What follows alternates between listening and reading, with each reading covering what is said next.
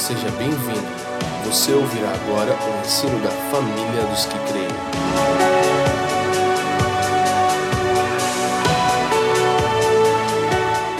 Vocês estão felizes, gente? Tudo bem? Que bom, que bom ver cada um de vocês aqui, gente. Então abra sua Bíblia aí em João 19, nós vamos para esse texto. Eu quero falar um pouco antes sobre algumas coisas. É, nós, nós temos falado muito sobre o Pai, o Filho e o Espírito, sobre essa coisa, até que na nossa, na nossa logo está um pouco simbolizado. Um dia a gente precisa tirar uma, uma, uma reunião só para falar do desenvolvimento dessa logo aqui, que vocês vão ficar impressionados. Deus falou muita coisa para a gente, até que a gente chegasse nisso. E uma das coisas é, é a nossa vocação como igreja que está ali fora, que é nós sermos uma família para o pai, uma esposa para o filho e uma casa para o espírito. E a madeira vem da casa, então a madeira da árvore é que constrói uma casa. Então tem muitas coisas, e uma delas é essa figura do pai, do filho e do espírito, que talvez seja a coisa mais óbvia na logo. Mas a gente tenta sempre separar a função do pai, do filho e do espírito na trindade para que a gente compreenda melhor como Deus se move. Isso é bom num aspecto, mas no outro, às vezes, a gente perde um pouco do todo, do Deus inteiro, quem Ele é, sabe? Então, a gente pode separar como corpo, alma e espírito, também é bom, para entender qual que é a parte que a gente alimenta como, mas a gente não pode fazer separações no sentido de, de achar que algumas coisas são mais importantes do que as outras, ou do que nós, nós, nós precisamos algumas coisas e outras são simplesmente naturais. Não, tudo é uma coisa só. Então a gente separa, mas às vezes é bom você olhar como um todo. Mas se nós separarmos, uma das coisas que Deus tem nos falado, isso quando eu estava no bosque de Jesus uma vez, a irmã Nerrama compartilhou e fiquei com isso na cabeça, é que em todas as coisas que nós vemos atuação do, do Senhor, do Deus Criador de todas as coisas. Eu lembro de um desenho do Ju, da Gabi, que ele fez, que eu achei muito legal. O Ju fez um desenho da criação e tava Pai, Filho e Espírito conversando assim, né? Depois vocês têm que ver, é muito legal. Aí os três, aí tava, ele faz uns desenhos, o Ju faz uns desenhos tipo Marvel, assim, é muito legal. A gente vai publicar aos poucos, vai ter umas camisetas, vai ser muito legal. E aí tava os três conversando, aquilo me despertou algo, assim, eu fiquei olhando, cara, e fazia muito sentido mesmo com o que eu tinha ouvido, que se nós pensarmos em, em, todas as coisas que Deus faz, o Pai ele sempre pensa, Jesus ele ama e o Espírito faz todas as coisas. Entende? O Pai pensa, o Pai ele cria mentalmente todas as coisas, Jesus ele ama, ele demonstra o amor e o Espírito faz todas as coisas, efetua todas as coisas. Então, se nós pensarmos que Abraão procurava uma habitação onde Deus era o próprio arquiteto e construtor, ou seja, aquele que tinha pensado tudo isso, nós podemos pensar e ver que Deus realmente é essa pessoa que pensa, que cria todas as coisas pelo pensar. A Bíblia nos ensina que os pensamentos dele são mais altos do que os nossos, sabe? Então Deus ele é aquele que pensa, Jesus é aquele que ama, ele nos amou, ele se entregou, ele se deu. É... nós nos amamos por quê? Por quê? Ele nos amou primeiro, então ele é aquele que nos ama. E o Espírito é aquele que efetua todas as coisas. Quando nos evangelhos nós percebemos essa ordem de Jesus de nós irmos e efetuarmos, curarmos as pessoas, é, expulsarmos os demônios, tudo isso é feito pelo poder do Espírito. Então o Espírito é o meio pelo qual nós realizamos todas as coisas, nós podemos fazer todas as coisas. Então, quando eu entro é, na relação com essa trindade, a primeira coisa que eu preciso me perguntar é: Pai, o que você está pensando? Jesus, o que você está amando? Espírito Santo, o que você está fazendo? O que você está edificando, sabe? Isso é, uma, é, uma, é uma, um questionamento diário na nossa vida. Nós precisamos parar e ver, Pai, quais são os teus pensamentos? O que você está pensando em fazer agora na terra? Jesus, aonde você está colocando o seu amor? Claro, você ama tudo e todas as coisas e todas as pessoas, mas aonde nessa estação o seu amor está mais apontado? Para que lugar? Para que direção? Eu preciso amar isso. Espírito Santo, o que você está fazendo?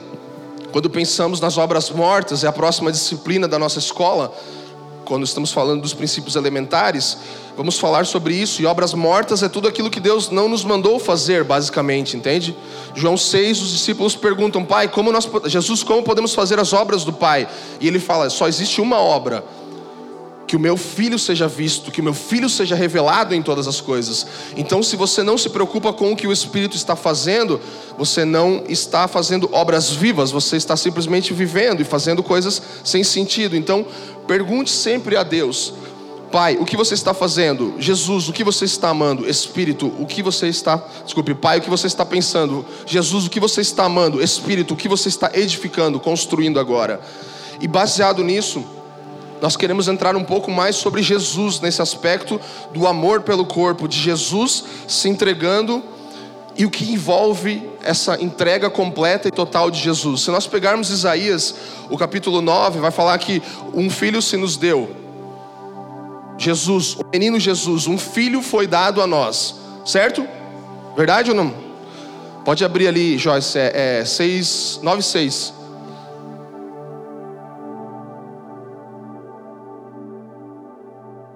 96. Vai chegar. Tendo dito isso, não. 96, é 69 então? Isaías. É, desculpa. Nossa, falei João? Não. Tá. Então não é minha culpa. João 9, é, Isaías 9,6. Porque um menino nos nasceu, um filho se nos deu e o principado está sobre os seus ombros, e o seu nome será maravilhoso, Conselheiro, Deus forte, Pai da eternidade e Príncipe da paz. Então está falando o quê? Que um menino nos foi dado, um filho nos foi dado, e ele será, o governo estará sobre os seus ombros, ele será maravilhoso, Conselheiro, Deus forte, Pai da eternidade e Príncipe da paz. Então nós podemos ver um estágio inicial de como Jesus é entregue a nós, a sua igreja. Ele é nos dado como um menino, ele é nos dado como um filho, como se fosse uma criança, e ele era uma criança assim que ele veio. Se nós formos para João 3,16, a palavra vai falar aqui, porque Deus amou o mundo de tal maneira que deu o seu. O quê? O seu filho. Ele entregou Jesus como um filho. É, um dos textos bases para o que nós chamamos de família dos que creem, essa é, igreja local, é Mateus 12, 46. Vamos abrir lá. Mateus 12, 46. Eu estou jogando alguns textos como base, se você puder anotar, são muito bons para você meditar e vão fazer muito sentido com o que nós vamos falar na próxima semana. 12:46. Esse texto fala sobre a família de Jesus. Então Jesus é nos dado como um filho, como um menino.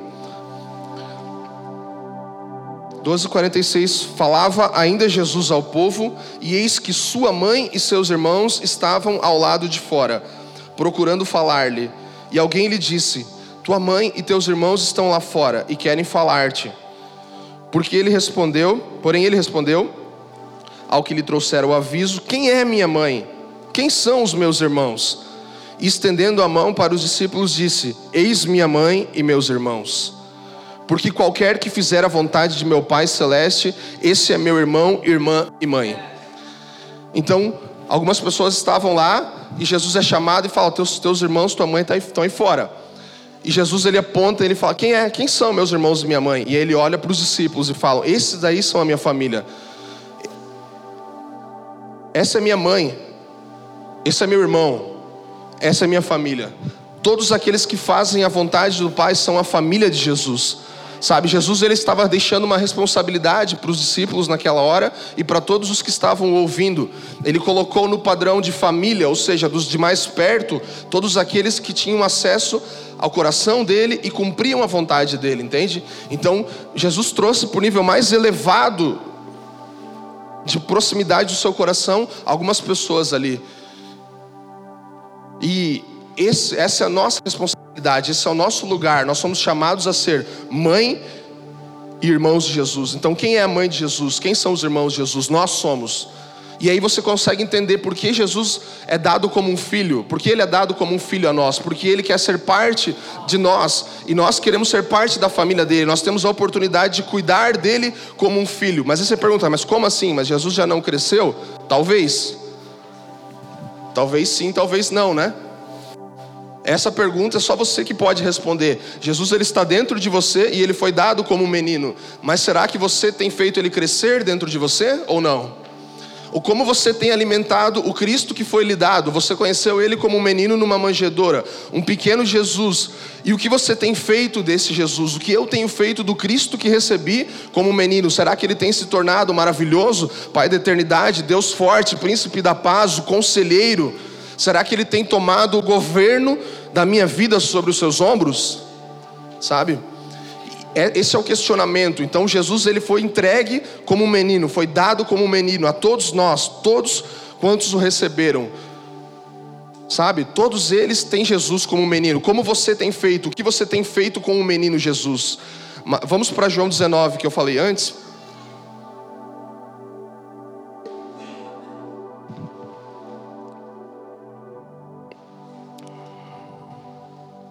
João 19 Vocês estão comigo, gente? E os outros que não falaram nada também? Também, né? Tem gente que não responde, né? Mas é normal, não tem problema, gente, tá tudo bem. O Leandro que fala, né? Quem, quem não vai falar nada, não importa o que eu pergunte. que sempre tem gente que não fala nada. Vamos lá? É, João 19. Vamos ler esse texto juntos. Esse texto está falando sobre Jesus no Getsemane. É, desculpe, Jesus indo para a crucificação perante Pilatos. João 19, é, pega o 18, um pouquinho antes ainda. 18, 29. É quando Pilatos recebe Jesus. Ele pergunta: Que acusação trazeis contra esse homem? Então é o primeiro contato ali. Aí depois, eu vou pulando alguns, você vai acompanhando comigo aí, ó. 33, o final fala assim: tudo Pilatos perguntando: És tu o rei dos judeus? Ele pergunta: Quem é você? Você é o rei dos judeus? 35, ele fala assim: Que fizeste? Aí 37, no início, ele fala: Tu és o rei?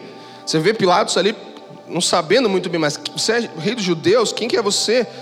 E aí o 38 ele pergunta: O que é a verdade? No final do 38 ele fala assim: Eu não acho nele crime algum. Então você vê Pilatos bem confuso, né? E aí ele fala assim, no final do, do 39, no, é, no final do 39, do, do, do capítulo 18: Quer que vos solteis o rei dos judeus? E aí no início do 19, mandou açoitá-lo. Então Jesus ele vai falando, é, é, Pilatos ele vai ali tentando entender o que, que ele faz com esse Jesus. Abre para mim, Joyce, Mateus 27 e 22. Você vê Jesus, é, Jesus e Pilatos tendo ali uma coisa meio estranha, não sabendo como se comunicar, como se relacionar. E aí, no, no, no, mesmo texto em Mateus, Pilatos faz essa pergunta: Disse-lhe Pilatos, o que farei então de Jesus chamado Cristo? Aí todos respondem: Seja crucificado. Então você vê que Jesus e Pilatos, naquele diálogo, estão frente a frente e Pilatos não sabe o que fazer. Ele pergunta: O que, que eu farei de Jesus chamado Cristo? O que, que eu vou fazer desse homem na minha frente? Eu não sei o que fazer. Ele é o rei, ele é um pecador, ele deve ser salvo ou ele deve ser crucificado? Essa pergunta é a mesma que está dentro de nós, sabe? Quando Jesus é apresentado a nós e quando conhecemos eles, o que, ele, o que faremos de Jesus chamado Cristo? Qual vai ser a nossa atitude a partir de agora que nós temos Cristo em nós? O que nós faremos desse Jesus chamado Cristo? Como eu estava falando, o Jesus que nós recebemos como menino, como uma criança dentro de nós. O que faremos com ele? Deixaremos ele como um menino ou tornaremos ele um grande rei dentro de nós, sabe? Alimentaremos ele e deixaremos ele crescer e tomar, tomar conta do nosso corpo e de todo o nosso ser até que ele aumente tanto que ele saia pelo nosso corpo, que não caiba mais dentro de nós, sabe? O desafio disso é a questão de nós não deixarmos ele simplesmente pequeno dentro de nós, porque se nós pensarmos numa mulher grávida, numa gestação, ela tem uma semente colocado dentro dela e aquilo vai aumentando.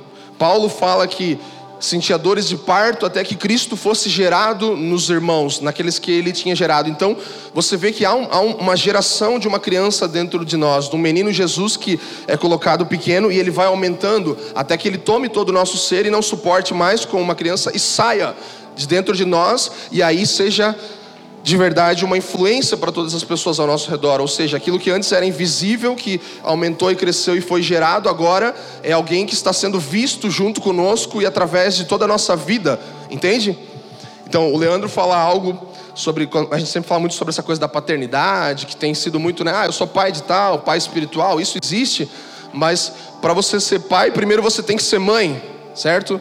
Para você ser pai de alguém, você tem que gerar primeiro alguém.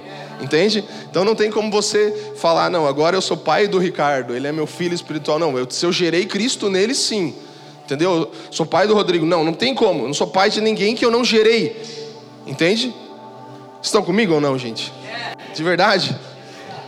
Então, é muito sério nós pensarmos o, o, o que estamos fazendo, como temos alimentado o pequeno Cristo que foi colocado dentro de nós, sabe? É, o que faremos de Jesus chamado Cristo? Foi apresentado a nós e o que faremos a partir de agora? Se nós olharmos todo esse cenário de João 19, da crucificação, é, no início do 19 ele manda açoitá-lo, Pilatos manda Jesus ser açoitado, depois ele ainda fica ali, eu não acho nele crime algum e tal. E se você vê tudo se percorre normalmente para aquilo que já estava previsto, que Jesus realmente seria morto, maltratado e crucificado naquele cenário todo. E quem já viu Paixão de Cristo sabe do que acontece com Jesus, sabe? Se você imaginar aquelas cenas, olhar aquelas cenas, você vai vendo o corpo de Cristo sendo todo dilacerado e destruído, sendo todo moído. Isaías nos fala que ele foi moído pelas nossas transgressões. O castigo que nos traz a paz estava sobre ele, ou seja, nós realmente percebemos que Cristo não estava mais com figura humana. Nós percebemos que ele foi totalmente destruído, todo o seu corpo foi, foi, foi moído e amassado naquele lugar. Não havia mais características de homem, não havia mais beleza física que as pessoas pudessem olhar e, e talvez até reconhecer ele. E aí nós nos perguntamos qual foi talvez o pior instrumento de tortura contra o corpo de Cristo. Você pode imaginar? Ah, pode ter sido as chicotadas, pode ter sido os pregos. E nós irmos para uma coisa mais profunda, nós podemos perceber que eu olhando para mim, pelo menos, não ia me doer fisicamente tanto o que estaria sendo feito comigo no lugar de Jesus, quanto quem estava fazendo isso, sabe? Então, quem estava crucificando, quem estava maltratando, quem estava acabando com o corpo de Jesus, quem era?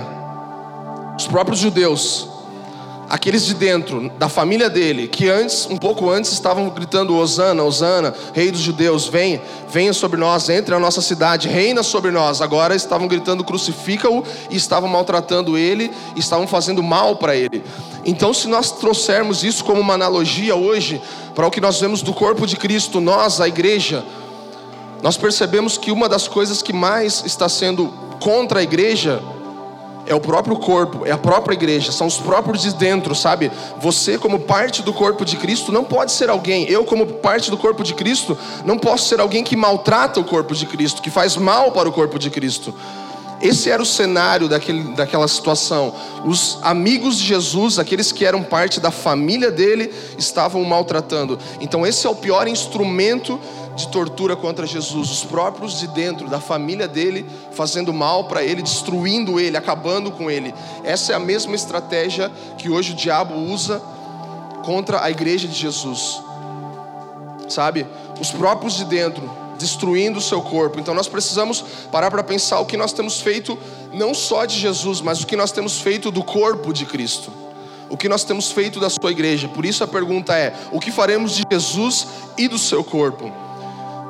Nós falamos muito sobre Cristo e a igreja serem um, né? Por que nós fazemos as coisas que fazemos pela igreja? Porque Cristo e a igreja são um. Então nós temos que ter responsabilidade em pensar o que nós estamos fazendo com o corpo dele. Mas vamos lá. Muito ruim, tal, todo mundo torturando Jesus, os de dentro. E se você pensar em relação ao diabo, houve ainda uma coisa pior, uma coisa pior do que aquilo que foi o que torturou mais o diabo do que Jesus foi torturado, que foi o cuidado com o corpo de Cristo, sabe? Porque alguém se importou com o corpo de Cristo. Vamos lá, abra comigo, é... pode ser, vai direto para o 36, vira aí a página, 36.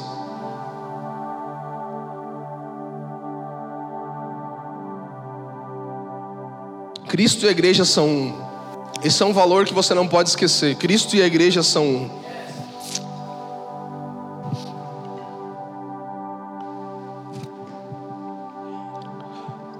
Dezenove trinta de João. Depois disso, José de Arimateia, que era discípulo de Jesus, ainda que ocultamente, pelo receio que tinha dos judeus, rogou a Pilatos que lhe permitisse tirar o corpo de Jesus. Pilatos lhe permitiu. Então foi José de Arimateia e retirou o corpo de Jesus. 39. E também Nicodemos, aquele que anteriormente viera ter com Jesus à noite, foi levado levando cerca de 100 libras, 100 libras de um composto de mirra e aloés. 40. Tomaram, pois, o corpo de Jesus e o envolveram em lençóis com os aromas, como é de uso entre os judeus na preparação para o sepulcro. Você percebe? Alguém se importou. O que mais torturou o diabo foi o amor. O amor pelo corpo de Cristo. Alguém olhou aquilo tudo e falou: Eu vou cuidar do corpo de Cristo porque sabia o que estava para acontecer. Então aqueles caras eles ungiram o corpo de Cristo para restauração, para restituição daquilo, para ressuscitar de Cristo e o corpo dele se levantar novamente. E aí nós vemos que a partir daí realmente começa o corpo de Cristo de forma mística, né? De forma igreja. Então eles sabiam o que eles estavam fazendo, eles voluntariamente, e nós vamos entrar um pouco disso mais na semana que vem, mas nós podemos perceber que esses caras manifestaram aquilo que os de dentro não manifestaram, entende? Eles manifestaram o amor pelo corpo de Cristo que foi além daquilo tudo que ele já tinha sofrido. Então o amor foi o que mais torturou o diabo. Se nós formos para Cantares, Cantares 8 fala o quê? Que o amor é mais forte que o quê? O amor é mais forte que a morte.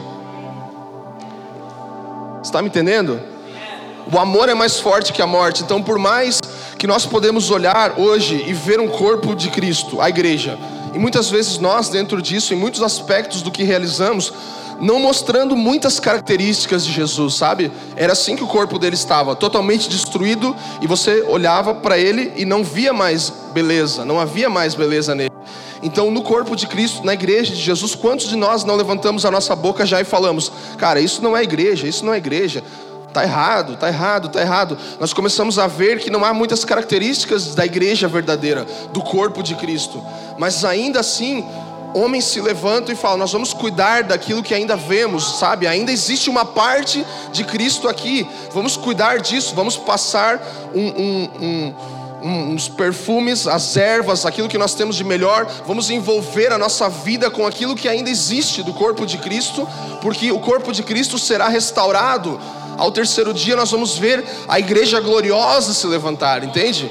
Então é isso que nós temos buscado, cuidar do corpo de Cristo até que ele seja completo, Mel, que até que a gente possa ver, como nós temos visto pequenas partes hoje. Nós conhecemos irmãos que têm sido fiéis ao Senhor. Temos falado muito, né? Ah, eu fui maltratado pela igreja. Não, a igreja não, você não foi maltratado. A igreja de Cristo está intacta. Os remanescentes continuam ali e nós temos tentado fazer isso. Então, essa, como eu falava no início, é uma missão nossa como igreja local, é cuidar da igreja de Jesus, daquilo que ainda existe, que é verdadeiro, que não morreu, que não se acabou. Sabe? O texto continua falando assim, ó, 19 36, ó, 36. E isso aconteceu para se cumprir a escritura: nenhum dos seus ossos será quebrado. Você entende o que está falando? Os ossos estavam intactos, ou seja, ainda que não havia aparência externa de um Jesus lindo como ele era e como o corpo dele deveria estar originalmente, a estrutura que mantinha tudo aquilo, a essência estava intacta. Os ossos de Jesus não foram tocados, nenhum dos seus ossos foi quebrado. Você acha que isso é por acaso? Isso não é por acaso, está falando de algo que permaneceu intacto, está falando de algo que, embora não parecia, embora interno, embora invisível, você não está vendo os meus ossos agora, mas eu tenho ossos, senão eu não estaria em pé aqui. É aquilo que mantém o corpo em pé. Isso não foi tocado, ou seja, o diabo imaginando que tinha destruído todas as coisas, não sabia que aquilo que era matéria-prima para a restauração do corpo de Cristo ainda estava ali, entende? E essa igreja que ainda existe, essa igreja que não morre, essa igreja do qual nós somos parte, junto com vários irmãos na nação brasileira, no planeta Terra, em outros lugares do mundo. Eu estava vendo Douglas e lá no Japão, do Jesus Cop. Falei, cara, que legal, tem uma igreja no Japão, tem uma igreja na China, tem, uma... tem irmãos que estão prontos para ver o corpo se levantar e a igreja gloriosa ser restituída, ressuscitada no meio de ossos, simplesmente. É, o amor é mais forte que a morte. O amor vence isso. Aqueles dois homens, José de Arimateia e Nicodemos, do qual nós vamos falar mais na semana que vem sobre a vida voluntária deles, foram os caras que olharam para aquilo e falaram: ainda há esperança. Eu acredito. Um dia Jesus foi apresentado a mim. Lembra Nicodemos? À noite procurou Jesus. Jesus apresenta para ele todo o evangelho, fala para ele: se você nascer da, da, da, da carne, que nasce da carne é carne, o que nasce do espírito é espírito, tal. Foi dando ensinamento. Curiosamente, João 3,16 está na sequência desse encontro, ou seja, Nicodemos foi o que ouviu isso, falando que um filho foi dado, que Deus deu seu filho para o mundo, para tanto que amou, ou seja, ele recebeu Jesus como um menino, como nós falávamos antes, e diferente de Pilatos, ele soube o que fazer com o Cristo que ele recebeu naquela época, sabe? Aquilo que ele recebeu há tanto tempo atrás, agora estava fazendo efeito. José de Arimateia, a mesma coisa. Ele era um discípulo oculto de Jesus, ninguém sabia quem ele era. Assim como os ossos de Jesus ali, que eram a igreja oculta, entende? Era aquilo que ainda seria levantado. Então você vê dois, duas pessoas que figuram pessoas que eu quero ser, sabe? Mais alguém? Cara, eu quero ser esse tipo de pessoa que vai olhar para ver é, é, algo que os outros não veem, sabe? Ninguém estava preocupado com aquilo, de, os ossos de Jesus naquele momento. Eles estavam vendo Jesus morto, já era. Não tem mais o que fazer. Mas o amor é mais forte que a morte. Cantares 8 fala isso e nos ensina. Então o amor deles superou a morte, foi muito além da morte de Cristo, daquilo que estava sendo visto ali. Então, por mais que o corpo estava visivelmente destruído, a sua estrutura estava intacta, os ossos. É, o 42 também fala que ele não foi enterrado, porque era sábado, era proibido pela tradição dos judeus, ou seja, eles realmente ficaram intactos, nem, nem contato com a terra tiveram, sabe? Os ossos de Jesus ficaram guardados literalmente para aquilo que iria acontecer a partir do terceiro dia. Efésios 5,30. Será que tem é, James fiel aí? Não. Olha só, Efésios 5,30.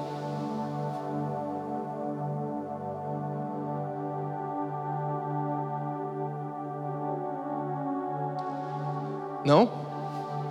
Não tem. Então, a, mas a Bíblia fala assim, eu tenho anotado aqui, ó.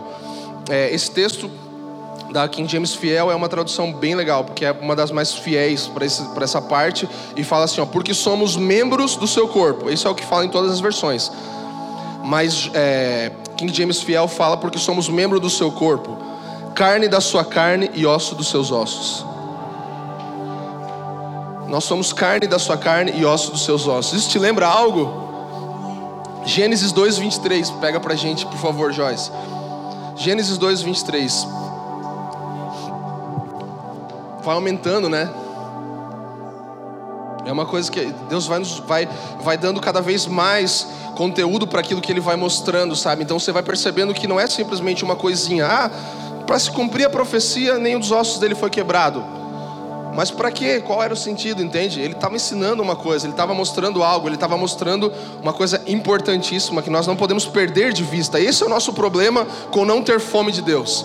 Porque nós pegamos aquilo e só engolimos, entende? Nós não entramos na palavra, nós não meditamos mais profundamente. Então exclamou Adão: Esta sim é osso dos meus ossos e carne da minha carne ela será chamada mulher, porquanto o homem, do homem foi extraída.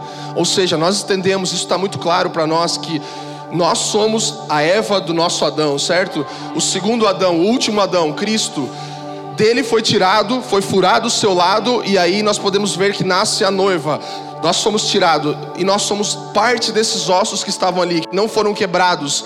Então, querendo ou não, você é parte daquilo, sabe? Se você é a noiva de Cristo, você foi gerada da carne dele e dos ossos dele. Então, se você olhar por esse ângulo, eram os teus ossos, era você, a tua vida que estava intacta naquele momento, naquele lugar lá, aonde já não havia mais esperança e estava tudo destruído. Então, nós somos membro do seu corpo, nós somos carne da sua carne, nós somos ossos dos seus ossos. Paulo traz esse mesmo texto para Efésios quando estava falando de quem? Da igreja. Então, é muito claro, é muito óbvio. Enquanto os pés e as mãos de Jesus carregam indícios, né? Carregam seu sacrifício, o seu puro sacrifício. Os pés e as mãos carregam o seu puro sacrifício. Os ossos deles carregam, dele carregam uma prova de que ele é indestrutível. Uma prova de invencibilidade, sabe? Ele carrega as marcas dele provando o seu sacrifício e os ossos dele provam que ele é invencível, indestrutível. Ninguém pode o destruir, ninguém pode acabar com ele. Nós somos parte disso. É isso que mais me impressiona, sabe? Você parar e pensar que você é parte dessa invencibilidade. Nós somos ossos dos ossos dele. Eu acho que isso leva um tempo para entrar dentro do nosso espírito, sabe? É a gente olha às vezes as coisas muito, super, muito superficialmente, muito subjetivamente, sabe? A gente não para para analisar a profundidade das escrituras. E se nós pensarmos às vezes que Jesus ele ele fala, Deus ele fala em toda a Bíblia sobre os ossos, como por exemplo, Ezequiel 37, naquela figura onde estão os ossos secos ali, e você vê que a pergunta é feita por Deus: O que você está vendo? Será que esses ossos podem voltar à vida? Então você vê similaridades em que Deus ele usa figuras como isso de estrutura para montar um grande exército, sabe? Para levantar homens e mulheres como você e eu. Você consegue perceber que Deus ele está sempre perguntando, ele quer interagir. Isso é, é, é sobre isso que é a igreja, sabe? Para mim, eu não sei, vou falar de mim, mas é como se ele perguntasse um dia para José de Arimateia e para Nicodemos uma noite dessas e falar: "O que, que vocês estão vendo daqueles ossos lá?" Que, que vocês acham que dá para fazer com aqueles ossos lá? Sabe? Tipo uma figura de Ezequiel, assim. Uma coisa do meu coração, pode ser uma heresia, mas eu penso assim: Jesus, ele, ele sempre faz isso. Quantas vezes Jesus nos pergunta coisas, né? Ele vem e nos fala: o que você vê? Será que tem algo que pode ser feito a partir de uma coisa tão insignificante como esses ossos do meu filho que foi todo destruído? E aqueles dois caras se levantam e falam: sim, nós acreditamos em algo que pode ser feito a partir desse lugar. Nós acreditamos em algo que pode ser feito a partir dos ossos mortos de Jesus. Então nós percebemos que se nós pensarmos é, na invencibilidade de Cristo e da sua igreja, isso nos traz esperança, sabe? Isso nos traz para um lugar, nos leva para um lugar onde nós começamos a pensar que esse remanescente sempre vai estar indestrutível, que parte da sua igreja sempre vai ser indestrutível, que a sua igreja, na sua essência, nunca vai acabar. Abra Mateus 16, 18 comigo, por favor. Texto muito conhecido, fala assim, ó. Também eu te digo que tu és Pedro, e sobre essa pedra edificarei a minha igreja, e as portas do inferno não prevalecerão contra ela. Ou seja, em cima de Cristo estamos edificados, Cristo e a igreja são um só. Se nós estamos em cima dele, nós não seremos destruídos. Se nós estamos firmados em Cristo, como o Mel que estava cantando, sobre a rocha, a tempestade pode vir, pode nos abalar, pode tentar fazer algo conosco. E nós podemos até ter marcas físicas disso, sabe? Nós podemos até experimentar coisas no nosso interior ou no nosso exterior. Mas a verdade é que o inferno nunca vai prevalecer, sabe? As portas do inferno não prevalecem.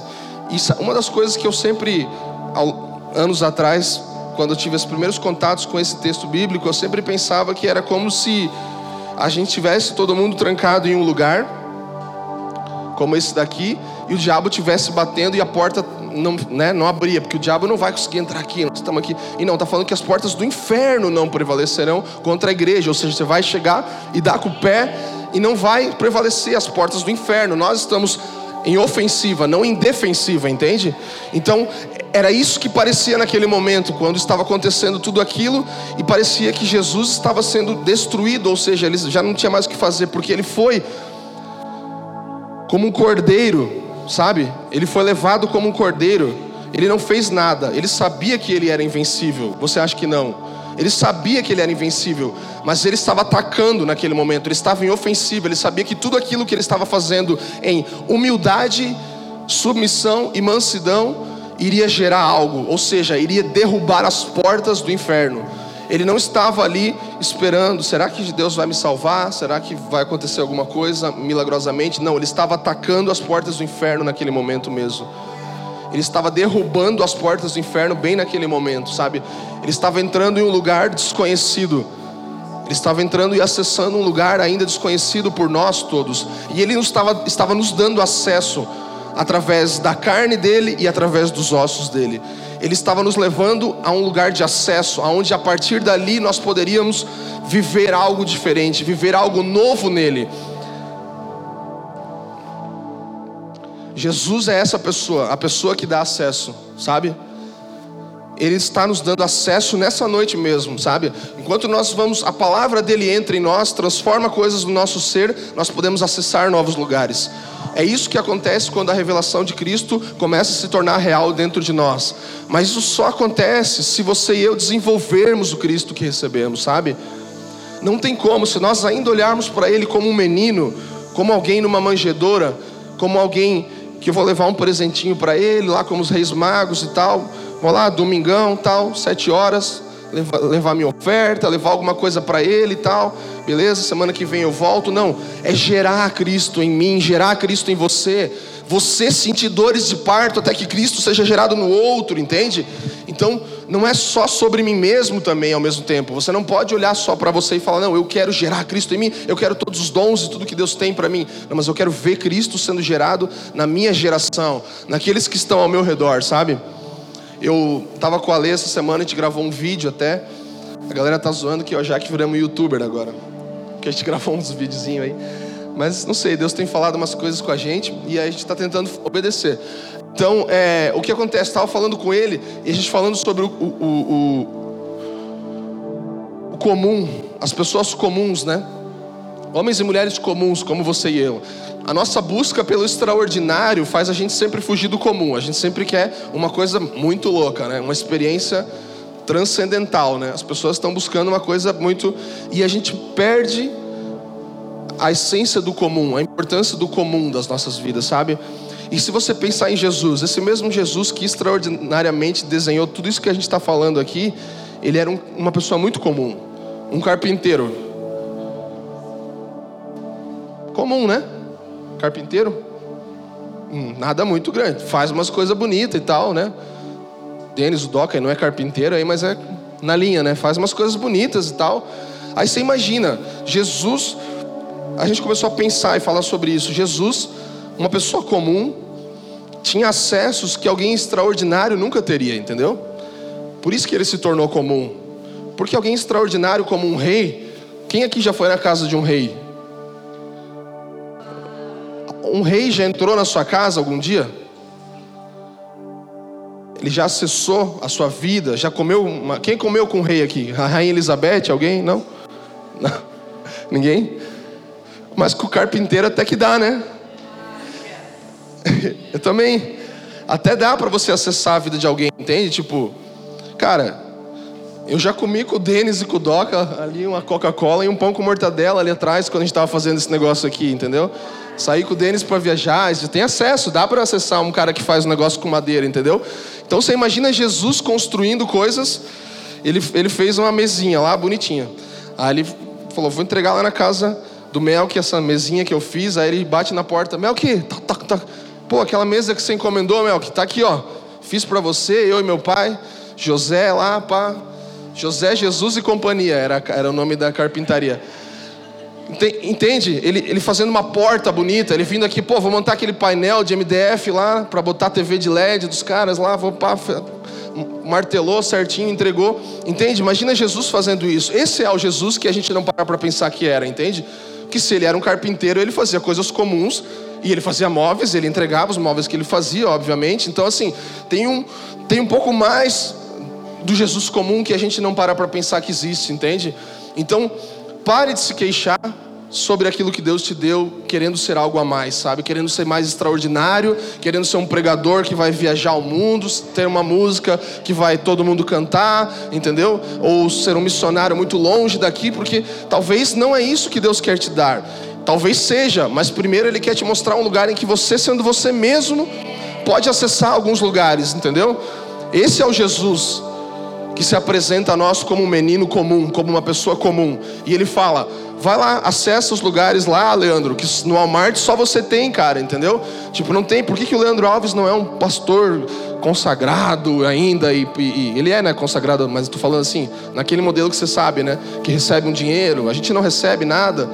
E, e por quê? Porque o Senhor ainda não nos decidiu mudar o nosso acesso, entende? Em algumas áreas. Eu ainda sou um fotógrafo, entendeu? Tiro foto, casamento, vou lá na balada do casamento, é trash, mano. Os caras sabem como é ali. O casal aí tá, tá nas fotos também. É ruimzinho às vezes, entendeu? Jofre, Glenda aí fazendo os vídeos tal, pessoas comuns, entendeu? Mas o acesso que você tem, eu não tenho, entendeu? Que o Dr. Felipe tem lá no consultório dele, eu não vou ter nunca com aquelas pessoas, entende? E você não vai ter aqui, eu tenho. E o Mel que tem acesso que eu nunca vou ter, que o Ricardo não tem, que o outro não tem, entendeu? Então Deus deu um lugar para você, use esse lugar. A gente está falando muito sobre isso nas últimas semanas, você está percebendo? Sobre os montes e tal, sete montes, lugares de influência. Não é uma teologia que a gente quer entrar profundamente, mas Deus ele tem nos despertado para isso, para usar os lugares que ele nos colocou e nos posicionou como se fosse o melhor lugar do mundo para nós, entendeu? Como se fosse tudo que nós temos, porque de fato é. E nós só vamos, só vamos entrar em outro lugar quando nós cumprirmos aquilo com excelência, entendeu? Então Jesus era uma pessoa de acesso e tudo que Ele está fazendo é nos conceder acesso, sabe? Fala alguma coisa para alguém aí, para tomar uma água.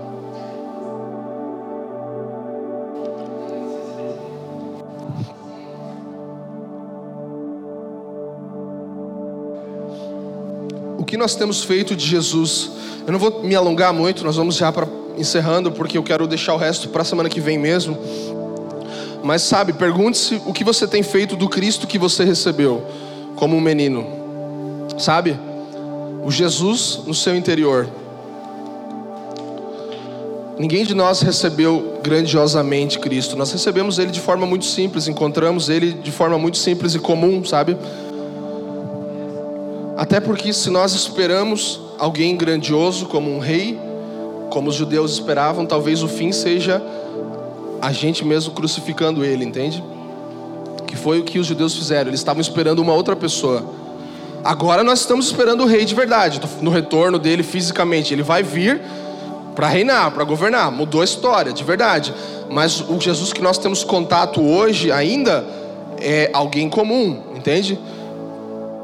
Ainda ele é assim, ele ainda não se apresentou novamente como o grande rei, como ele vai, e nós acreditamos muito nisso de verdade, e a gente quer ver isso acontecer, a gente quer ver os olhos dele como fogo, os cabelos brancos, entende? Nós queremos ver ele em cima do cavalo com uma espada vindo reinar, como um, um, um herói mesmo, que vai salvar a humanidade. Mas hoje o que nós temos dentro de nós é um, um ser humano comum, e o que nós temos para experimentar é o corpo dele, é o congregar, entendeu? É a parte que ele nos deu agora. Então nós vamos usufruir disso como? O que nós temos feito de Cristo e do seu corpo, daquilo que nós temos dentro de nós, sabe? A pergunta de Ezequiel: o que você vê? Será que esses ossos podem reviver? Será que aquilo que você está vendo pode reviver? Os últimos dias falam de um esfriamento, assim como de uma fome, de um esfriamento do amor de muitas pessoas, certo? E eu creio que esse esfriamento não fala de um amor simplesmente dentro de nós, mas um amor que se externa, um amor ao corpo de Cristo também, entende? Então, o amor de muitos em relação ao corpo de Cristo, à igreja, vai se esfriar nesses dias. Mateus 24, vamos abrir, 24, 12.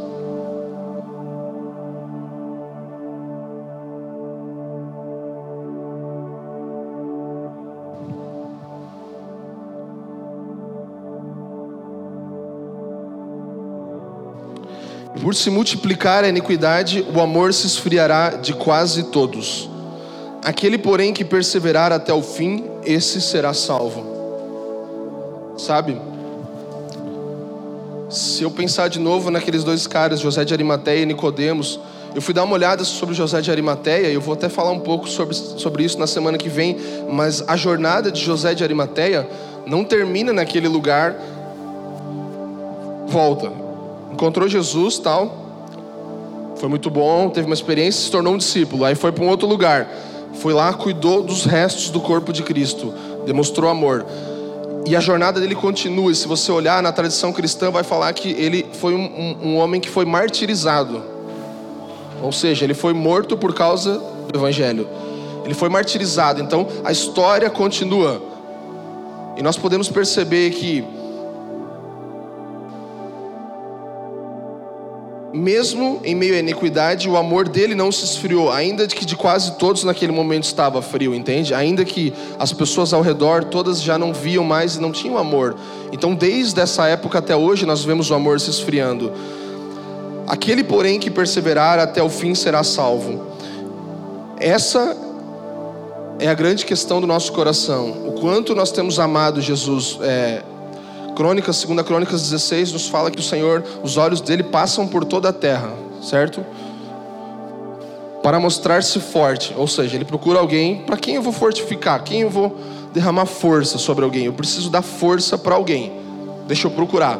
Daí ele fala, segunda Crônicas 16, os olhos passando por toda a terra para mostrar-se forte, para com aqueles cujo coração é totalmente dele, sabe? Então ele vai se mostrar forte para quem ele encontrar com o coração totalmente dele.